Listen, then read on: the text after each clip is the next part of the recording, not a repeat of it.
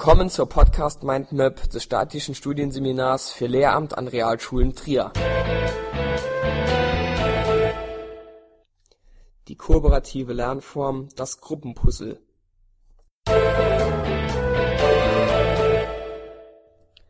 Da ein großes Themengebiet wie mit einer Laubsäge in gleich große Teile zerlegt wird, heißt die Methode ursprünglich Laubsäge oder Jigsaw-Methode. Die Themen, Fragestellungen, Materialien oder Puzzlestücke werden auf Gruppen verteilt, die sich dann zu Experten für ihr Spezialgebiet machen. Diese Experten werden dann zu Lehrenden und unterrichten die anderen Schüler. Somit ist das Gruppenpuzzle unter dem Gesichtspunkt der Wissens und Informationsvermittlung eine sehr geeignete Methode.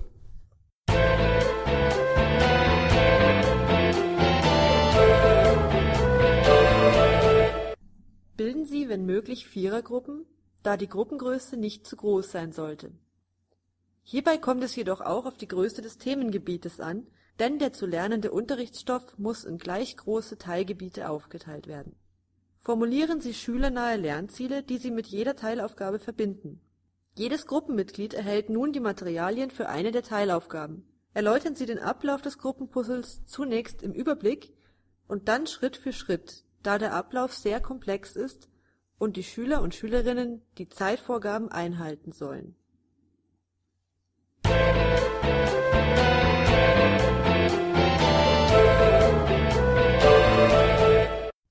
Erste Phase individuelle Erarbeitungsphase In dieser Phase eignen sich die Schülerinnen und Schüler individuell ein für sie erschließbares Wissensgebiet an.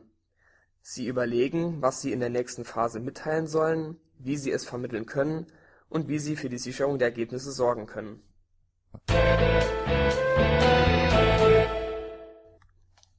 Zweite Phase Kooperative Erarbeitungsphase oder Expertengruppe Jeweils drei oder vier Schüler und Schülerinnen mit derselben Aufgabe kommen als Expertengruppe zusammen. Sie vergleichen die Ergebnisse ihrer Erarbeitung und können dabei individuelle Lücken gegenseitig schließen, Erklärungen geben oder sich korrigieren. So machen sich die Schüler und Schülerinnen zu Experten für ihre Aufgabe. Sie sollten in der Gruppe folgende Fragen klären: Was sind die zentralen Informationen, die an die anderen Schüler und Schülerinnen der anderen Gruppen im nächsten Schritt weitergegeben werden sollen, und wie soll diese Vermittlung mit angemessener Sicherung erfolgen?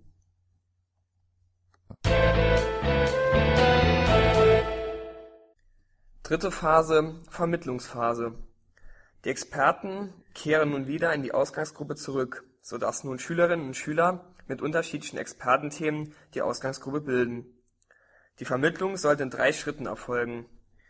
Erstens, der jeweilige Experte stellt Informationen dar erläutert Zusammenhänge und beantwortet Fragen der Gruppenmitglieder.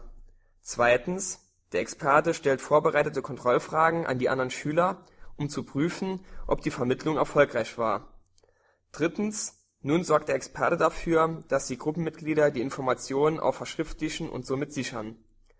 Nachdem die anderen Experten ihr Spezialgebiet vorgestellt haben, ist am Ende der Austauschrunde die Gesamtinformation in der Tischgruppe ausgetauscht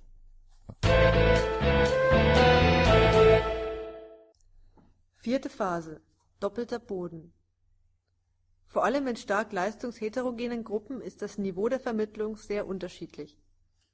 Daher ist es sinnvoll, dass die Schüler und Schülerinnen nun wieder in ihre themengleichen Expertengruppen zurückkehren, um Unklarheiten oder Fragen, die sich in der Austauschphase ergeben haben, zu klären und Wissenslücken zu schließen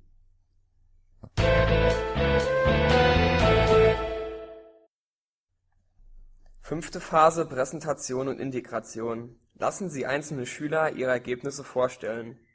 Fordern Sie dabei gezielt einzelne Schüler auf, die Teilgebiete zu referieren, die sie nicht als Experte bearbeitet haben.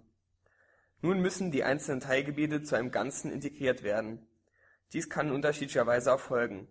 Beispielsweise können Sie im Unterrichtsgespräch mit den Schülerinnen und Schülern ein Tafelbild entwickeln, in dem die zentralen Ergebnisse gesammelt werden oder die Schülerinnen und Schüler können eine Grafik anlegen, in der der Zusammenhang klar strukturiert dargestellt wird. Hierbei sind Impulse und klar strukturierte Aufgaben von Seiten des Unterrichtenden sehr wichtig.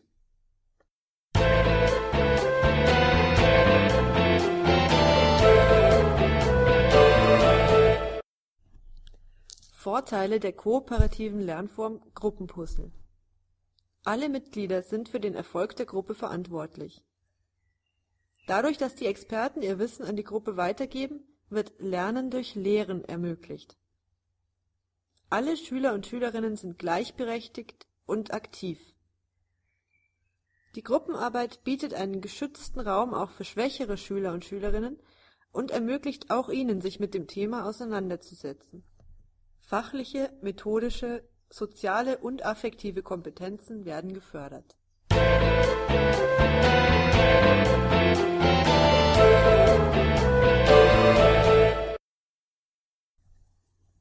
Verwendete Literatur. Brüning-Ludger und Tobias Saum Erfolgreich unterrichten durch kooperatives Lernen. Strategien zur Schüleraktivierung.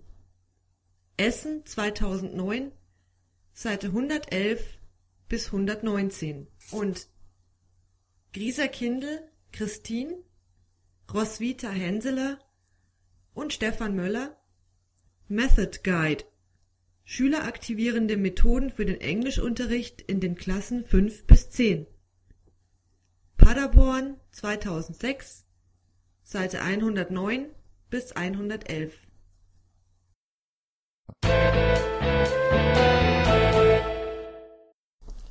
Dieser Podcast wurde erstellt von Christina Albrecht und Marc Klee.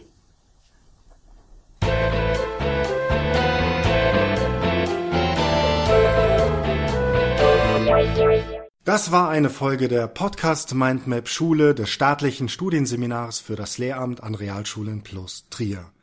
Wenn Sie an weiteren Inhalten rund um das Themengebiet Schule interessiert sind, googeln Sie einfach Staatliches Studienseminar für das Lehramt an Realschulen plus Trier